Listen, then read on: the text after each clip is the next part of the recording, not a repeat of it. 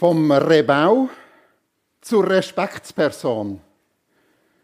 Vom Staatsgefängnis zum Staatschef. Vom Verachteten zum Verehrten. Ein Mann mit einer beispiellosen Karriere. Der Mann hier. Das ist eine Legende schon zu Lebzeiten gesehen, eine Ikone. Und wo der Nelson Mandela gestorben ist, im Dezember 13, da hat der Tagesanzeiger Folgendes geschrieben. Mit dem Tod von Nelson Mandela wird die Welt um mehrere Grade kälter. Ohne den Madiba wären die Geschicke Südafrikas anders, mit Sicherheit wesentlich schlimmer verlaufen. Als Mandela nach 27 Jahren hinter Gittern am 11. Februar 1990 mit erhobener Faust aus dem Gefängnis schritt, war er weder ein gebrochener noch ein verbitterter Mann. Stattdessen legte er genau jene Mischung aus Weisheit, Großherzigkeit, Prinzipientreue an den Tag, die das Land im Umbruch damals brauchte. Mandela wurde zur politischen Ikone, dem Gesicht einer menschlicheren Welt. Wenn nach dem einem bedürftigen Ego, Verfolgungs- und Größenwahn getrieben ist, dann war es in Mandela zu finden. Der Mann wurde zur Inspiration für alle, die sich nach den nobelsten Werten der Menschheit zu orientieren suchen, der Freiheit, der Gleichheit und der Brüderlichkeit. Verehrung wurde Mandela so umfassend zuteil, dass er immer wieder betonen musste, er sei kein Messias, sondern ein ganz gewöhnlicher Mensch. Was hier der Nagelsanzeiger über Mandela berichtet hat, das trifft weitestgehend auf eine andere biblische Persönlichkeit zu. Und eine biblische Persönlichkeit, die noch viel, viel Bedeutenderes gemacht hat. Und ich glaube, noch viel mehr Vorzüge hat. Wir können sagen, vom Knast zur Krone. Vom Verachteten zum hochgeachteten Respektsperson. Zu einem Friedensstifter. Und auch er hat ein Staatsbegräbnis bekommen. Die Rede ist vom Josef. Im Alten Testament, ich würde es mal so überschreiben, wir fangen heute an, äh, über mehrere Predigten, eine vorbildliche Albtraumkarriere. Wenn man das alles ein bisschen versucht zusammenzufassen, was bei ihm zusammenkommt, dann ist es eigentlich eine Albtraumkarriere. Vom Traum zum Albtraum, nachher zur Traumkarriere. Um das geht's. Seine Biografie liegt 3900 Jahre zurück. 1900 vor Christus. Die Rede ist eben von dem Josef, der im Alten Testament beschrieben wird, es ist der elfte Sohn von Jakob und der erste von der Rahel. Und der Josef hat nachher noch ein Geschwister bekommen, der Benjamin. Und die Geburt von Benjamin, die wissen wir, die ist äußerst tragisch gesehen. Sie wird beschrieben in 1. Mose 50, Vers 20. Das heißt, Rahel ist hochschwanger gesehen. Es ist zur Geburt gekommen und dann ist Rahel bei der Geburt von Benjamin, also vom Brüder von Josef, gestorben. Und sie ist auf dem Weg nach Ephrata im heutigen Bethlehem begraben worden. Es ist genau der Ort, wo 1900 Jahre später ein Kind geboren ist worden, wo die ganze Hoffnung der Welt nachher drauf auf seinen Schultern liegt, nämlich Jesus Christus. Heute Morgen möchten wir die Geschichte von Josef einfach mal die Essenz rausnehmen. So ein bisschen einen groben Überblick uns verschaffen, bevor wir dann nachher in einzelnen Teilen die ganz verschiedenen Wegstrecken angehen. Und die Essenz vom, äh, von dieser Geschichte ist, Böses wird zum Guten. Und das ist unglaublich ermutigend, die Geschichte für, ja, ich denke überhaupt, das ist eine Geschichte, die eigentlich uns bis auf den heutigen Tag immer wieder beeindruckt, wenn wir sie lesen, wenn wir sie hören, wenn wir sie in einem Film sehen oder wie gerade kürzlich von Adonia in einem Musical aufgeführt überkommen. Der Josef sagt, ihr hattet Böses mit mir vor. Und das ist so wie so die Schluss, das Statement am Schluss, wo er seinen Brüdern gesagt hat, aber Gott hat es zum Guten gewendet. Und wir können sagen, normalerweise sind Leidensgeschichten ja nicht faszinierend und schön. Aber ich würde sagen, und das ist halt ein bisschen unser Problem, oder? Wir schauen die Geschichte natürlich rückblickend an. Wir wissen alles, was äh, ist und warum das gewisse Sachen passiert sind. Aber es ist eigentlich eine faszinierend schöne Leidensgeschichte. Eine faszinierend schöne Leidensgeschichte. Und wenn wir die Geschichte anschauen, dann ist das einfach ein ständiges, extremes Auf und Ab. Einfach das, das macht Auf und Ab und Auf und Ab. Wenn wir das anschauen,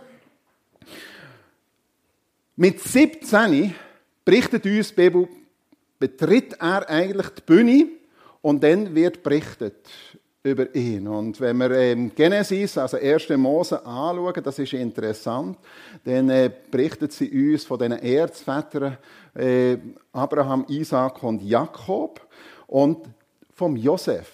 Vom Abraham und vom Josef wird uns am meisten berichtet. Aber im allermeisten wird uns über Josef berichtet. Und darum ist natürlich die Geschichte von sehr großer Bedeutung äh, für uns.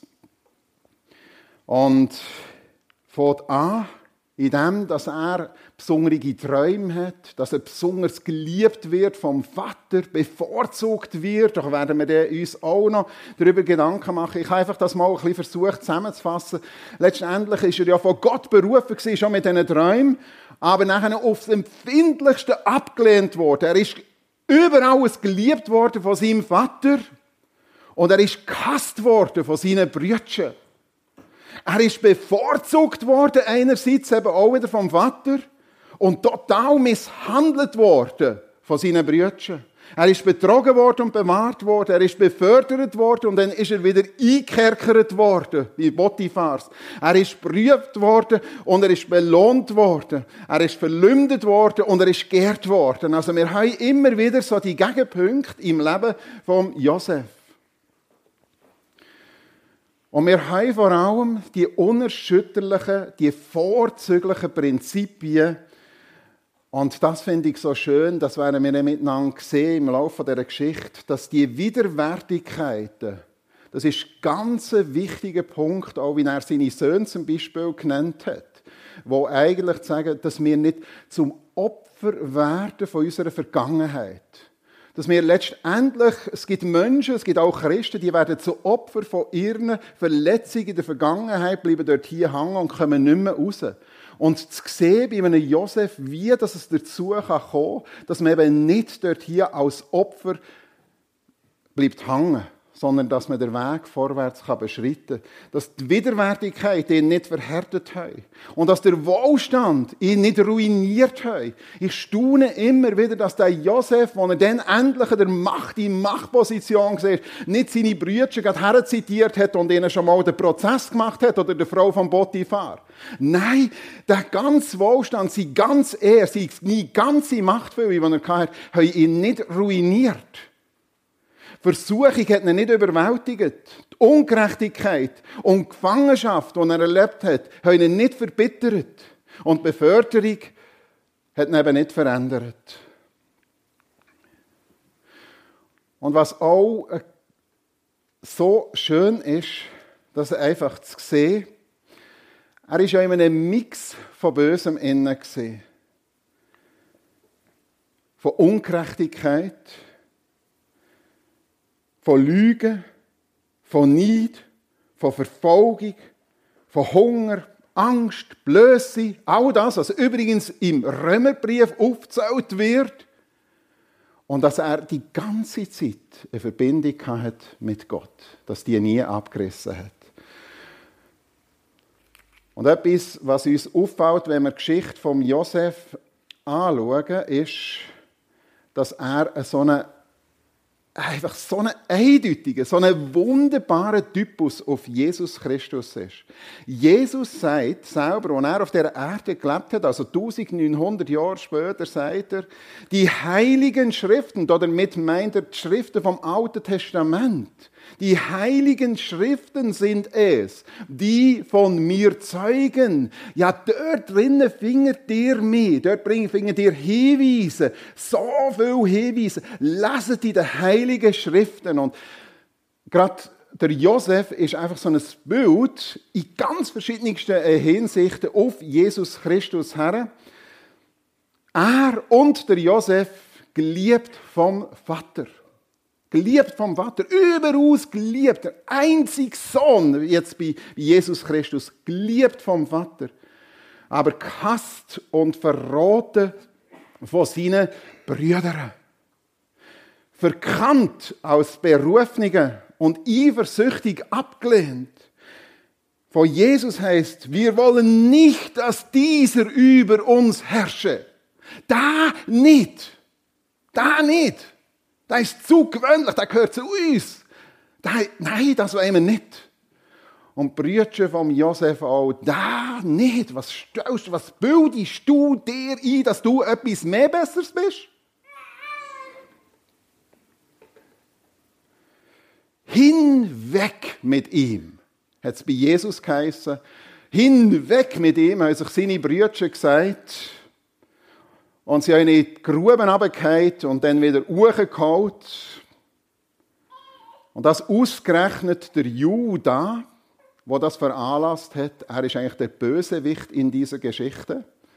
Und interessant ist, das möchte ich einfach hier auch schon einfügen, die direkte Linie von Jesus geht nicht auf Josef zurück, sondern auf den Bösewicht, den Judah.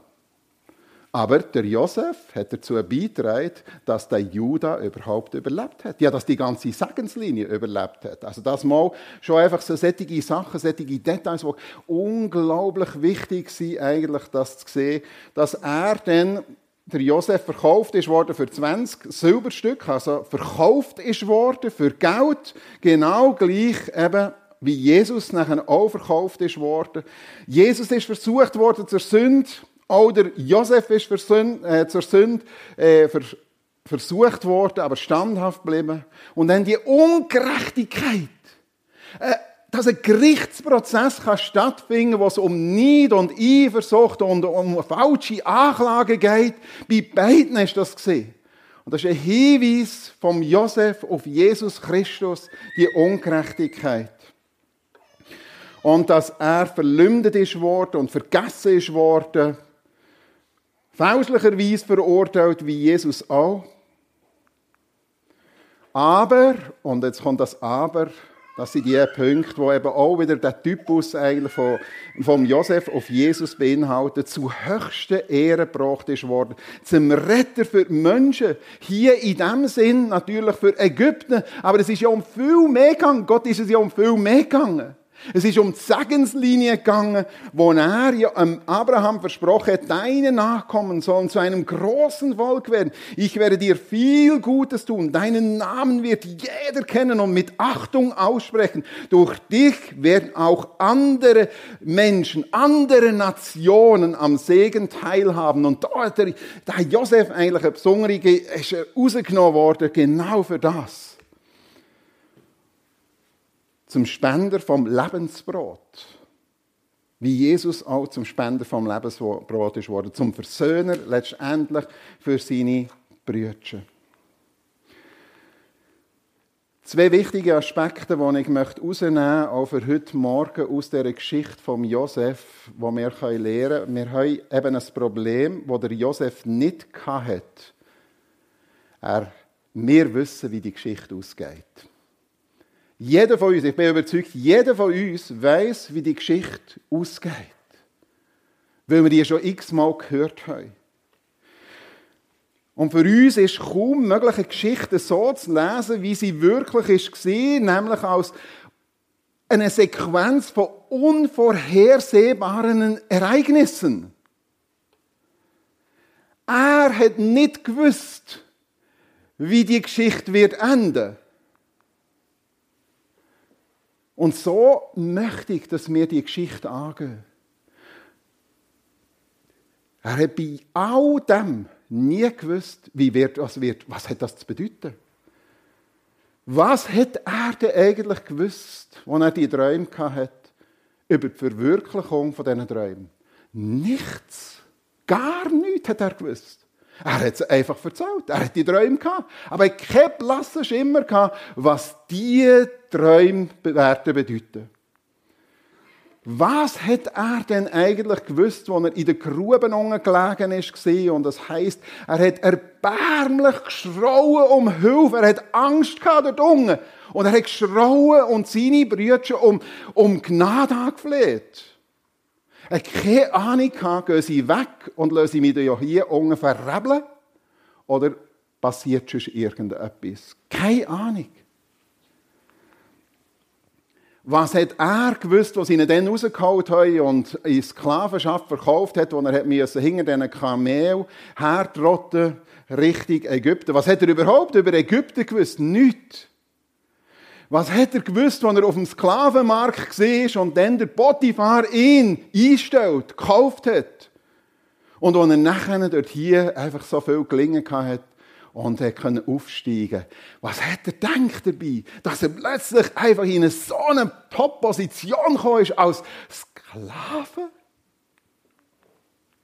Was hat er gewusst über die Konsequenz, die ihn, die Frau vom Potiphar, hat verführen Was das für eine Konsequenz wird haben, wenn er hier Gott gehorsam ist und Nein sagt zu dieser Verführung. Er hat nichts gewusst. Was hat er gewusst, als er unschuldig im Knast gelandet ist? Was hat er gewusst, als er als Traumdeuter vor einem Pharao kommandiert ist worden? Nichts. Und was hat er gewusst über Gottes Plan, warum dass er als Premier eingesetzt wird in Ägypten und die Verantwortung überkommt, äh, für die ganzen Getreidevorräte zu sorgen? Nichts. Und jetzt müssen wir eben die ganze Geschichte immer aus dieser Perspektive sehen. Und drehen wir jetzt den Spieß mal um. Übrigens ist mir noch ganz ein anderer Gedanke gekommen. Es hat noch jemand anderes keinen blassen Schimmer gehabt, was das alles zu bedeuten hat. Das ist sein Vater, der Jakob. Sein Vater, der Jakob, von ihm lesen wir eigentlich, bevor das dann nachher die ganze Geschichte hier eigentlich uns äh, erzählt wird, die Brüder sind gekommen und haben ihm gesagt, äh, ja, das wildes Tier hat nicht gerissen, das sind Kleider. Und nachher steht dort hier, dass Lebensgeister beim Jakob erloschen sind. Und was dann rausgekommen ist, wo er dann den Beweis hat, er lebt noch, heisst, und dann sind die Lebensgeister zurückgekommen. Das heisst, der Jakob hat keinen blassen Schimmer gehabt, was hier in dem ganzen Masterplan im Hintergrund abgeht. Bis zu dem Zeitpunkt, nur bei ihm ist es etwas anderes. Er, bei ihm sind die Lebensgeister erloschen. Er hat keine Freude mehr am Leben gehabt. Und erst dann, als er das gehört hat, er lebt noch, mein Sohn, der Josef lebt noch, dann sind die Lebensgeister zurückgekommen. Dann ist Kraft zurückgekommen. Und jetzt drehen wir eben den Spieß um. Was weißt du mit Bestimmtheit über die nächste Woche? Was weiß ich, was sich wird abspielen im Alltag von heute Nachmittag? Nichts. Natürlich machen wir Pläne, aber die können ganz schnell kippen. Du und ich werden nächste Woche wahrscheinlich Anrufe tätigen, Sitzungen teilnehmen, Leute treffen, Termine wahrnehmen, Aufgaben erledigen, Ideen diskutieren, vielleicht Pflanzen einkaufen und setzen, Entscheidungen treffen. Und wir haben keine Ahnung, was daraus wird oder was wird kommen. Vielleicht gewünscht du ein Auto nächste Woche. Und du sagst, Halleluja! Danke, Gott. Und vielleicht machst du in vier Wochen mit diesem Auto einen Unfall und bist querschnitt gelähmt. Wir haben keinen blassen Schimmer, was kommt. Um das geht's. Um das geht's da hier, das geht die Geschichte. Unser Leben ist endlich. an den Scheidewegen von unserem Leben, und zwar auch in den ganz alltäglichen Scheidewegen, jeden Tag neu, steht keine Wegweiser. Schau, wenn das so entscheidest, wenn du dort hier die Pflanze ähm, äh, pflanzt, wenn du in dieser Sitzung teilnimmst, dann wird das so und so rauskommen. Es steht keine Wegweiser, wie es dann wird rauskommen. Ihr sagt, steht im Neuen Testament, im Jakobusbrief, der Brüder von Jesus Christus hat das so festgehalten. Ihr sagt, heute oder morgen werden wir. Das sagen wir. Und da ist nicht einmal etwas Schlechtes dabei. Ihr plant großartig. Woher wisst ihr denn, was morgen sein wird? Was ist denn schon euer Leben? Nichts als ein leiser Hauch, der kaum ist er da, auch schon wieder vorbei ist.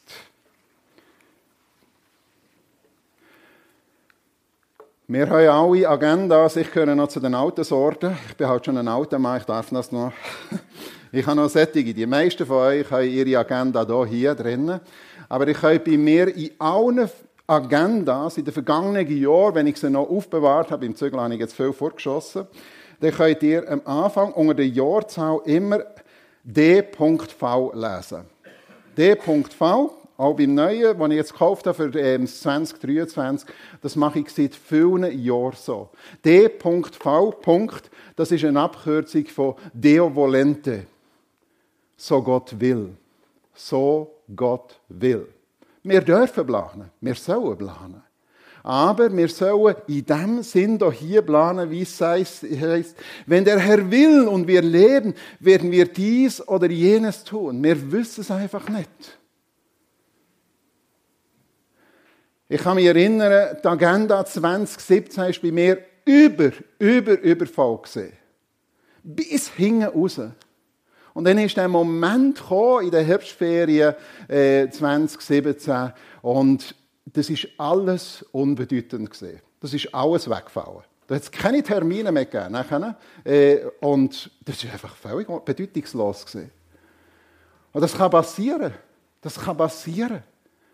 Und ich glaube, das ist der Punkt, wo wir hier und wo ich möchte lernen aus der Geschichte von Josef.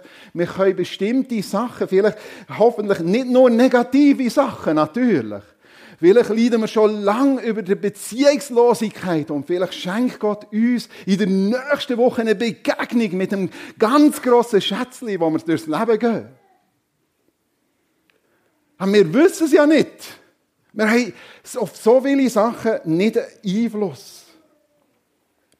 Und die Geschichte von Josef soll uns helfen, dass wir unsere Geschichte so lesen, wie wir oder wie er sie gelebt hat.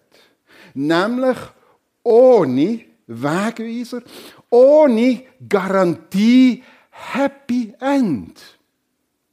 Happy End. Premierminister. Ihre Weltmacht. Reichtum und Ansehen. Nein, wir wissen es einfach nicht. Ich kann mich erinnern, März, 1. März ähm, 2020, ich habe eine Predigtserie vorgenommen und alles vorbereitet und äh, denkt, so und so machen wir das in der Gemeinde und Häufen Pläne gehabt. Und dann, ich weiß gar nicht, wann das war, 15. März, ist alles bodigt gesehen. Haben wir sie nicht einmal mehr dürfen treffen. Nicht einmal mehr dürfen treffen. Mit keinem Gedanken wäre ich darauf gekommen, dass das so wie kommt. Mit keinem Gedanken. Und so schnell kann sich das ändern. Wir leben in einer extrem schnelllebigen Zeit. Und dann können sie uns Angst machen. Ja, weil wir nicht den Einfluss haben, weil wir nicht sagen können, wir können jetzt ein Gas einlagern. Ich habe eine zweite Gasflasche gekauft sie vielleicht dann noch eine Servola bröteln. Aber das nützt doch nichts, das Gesamte gesehen, oder? Und wir können Altersvorsorge machen. Und vielleicht können wir sagen, ja, wir haben unsere 400'000 auf der Seite, dritte Säulen und, und, und ähm, Pensionskasse. Und dann kommt eine Geldentwertung und das ist, boah, kannst du noch weiss ich was kaufen. Man hat es einfach nicht im Griff. Und dann können sie uns plötzlich Angst machen. Und jetzt kommt die gute Nachricht. Jesus sagt, habt keine Angst vor der Zukunft. Habt keine Angst vor der Zukunft. Es ist doch genug, wenn jeder Tag seine eigenen Lasten hat. Gott wird auch morgen für euch sorgen. Wow. Ist das nicht herrlich? Wir wissen es nicht und ich gebe hier ganz sicher keine Garantien ab. Es wird happy sein beim Josef. Oder? Wir wissen es einfach nicht. Aber eins ist klar, er wird für uns sorgen. Im Johannesevangelium bringt er so den Punkt, auch wenn ich nicht bei euch bleibe, das sagt Jesus zu seinen Jüngern, weil er weiß, jetzt gar nicht zu meinem Vater zurück, sollt ihr doch Frieden haben. Es ist mein Friede, den ich euch gebe. Ein Friede, der sonst niemand geben kann. Seid deshalb ohne Sorgen und ohne Furcht. Ist das nicht eine wunderbare Botschaft? Wenn wir vor dem stehen, wir wissen nicht, was auf uns zukommt. Und das Zweite, was uns auffällt bei der Josef-Geschichte, Gott ist der souveräne Planer und der unbestrittene. Das ist nicht, es geht ja nicht letztendlich um einen Josef, es geht, Gott ist der Planer. Gott ist der unbestrittene Held in dieser Geschichte. Josef sagt ausdrücklich, Gott hat Gutes entstehen lassen. Gott hat das gemacht. Das ist nicht, weil ich so reich bin, sondern Gott hat. Und es steht in jeder Situation, und das werden wir noch genau anschauen, gerade dann, wenn er im Loch war, gerade dann, wo er ungerecht im Gefängnis war, und Gott war mit ihm. Oder aber Gott war mit ihm. Wir haben manchmal gedacht, oder denken, dann ist Gott mit uns. Halleluja, ich fühle mich so gut. Oder? Wenn es gerade alles so rund läuft und wenn wir auf einer Bergspitze stehen und die Sonne uns wärmt und, oder in einem Gottesdienst mit einem wunderbaren Lobpreis. Aber ich denke kaum daran, dass es genau dann, wenn wir im Loch sind, ungerecht ungerechterweise eingelocht werden. Dann steht da hier, aber Gott war mit ihm. Egal, was auf dich zukommt. Welche Diagnose, welche Schwierigkeiten, Gott ist mit dir. Und die staunende Erkenntnisse beim Rückspiegel, aber Gott hat Gutes entstehen lassen. Aber Gott hat Gutes entstehen lassen. In diesen einzelnen Ereignissen. Und so werden wir uns auf den Weg machen, in eine Geschichte, in eine bedeutende Geschichte mit einem ganz unscheinbaren Startpunkt. In 1. Mose 37 steht, Jakob ließ sich im Land Kanaan, in dem schon sein Vater gelebt hat, nieder.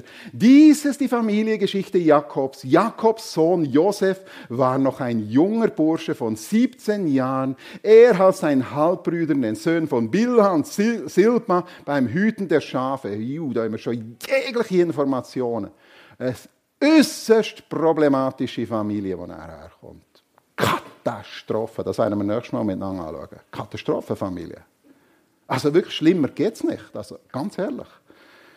Und dann steht, und er hilft einfach mit, als 17-jähriger Teenie, als Teenager arbeitet er im Familienbetrieb mit und hat keine Ahnung von seiner eigenen Zukunft. Wäre ein Journalist zu ihm gegangen und hat gesagt, du, wie denkst du, dass deine Zukunft eigentlich wird aussehen? Dann hat er uns geantwortet, da bin ich fast überzeugt, ich werde Hirt wie mein Vater, wie mein Großvater, wie mein Urgroßvater, wie alle meine Vorfahren. Ich werde mich um Schaf, Esel und Kamel kümmern. Das ist meine Zukunft. Er hat keine Ahnung von Gottes Plan. Dass, sie wird, dass seine Geschichte wird enden, wenn er Premierminister ist, wenn er Versorger ist von so vielen Menschen, vom Volk Gottes. Interessant ist, 1900 Jahre später wird der Messias genau an dem Ort geboren, wo seine Mutter gestorben ist, in Bethlehem. Und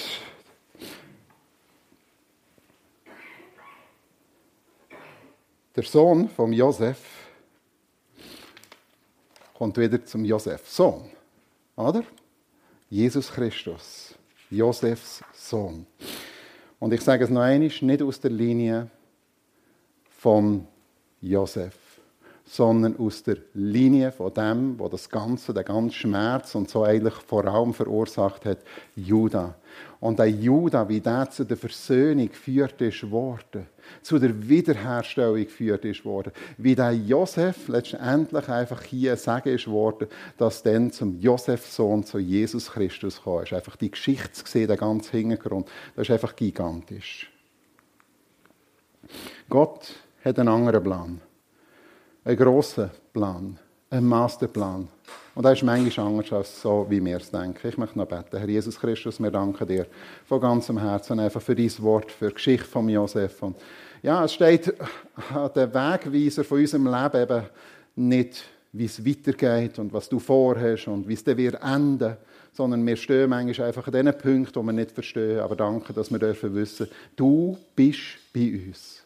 Und du schreibst deine Geschichte und du hast einen Masterplan für unser Leben, wie du das bei einem Josef hast. Und hilf uns in dem oder in diesen Momenten einfach unser Vertrauen auf dich zu setzen. Wir wissen nicht, was die ganze Weltsituation und die ganze Geschichte mit Krieg und, und Inflation und all das Zeugs, was uns bedrücken mit sich bringt. Aber eins hast du gesagt. Du bist dann uns und du sorgst für uns. Und dafür möchte ich dich loben und preisen und dir Danke sagen. Amen.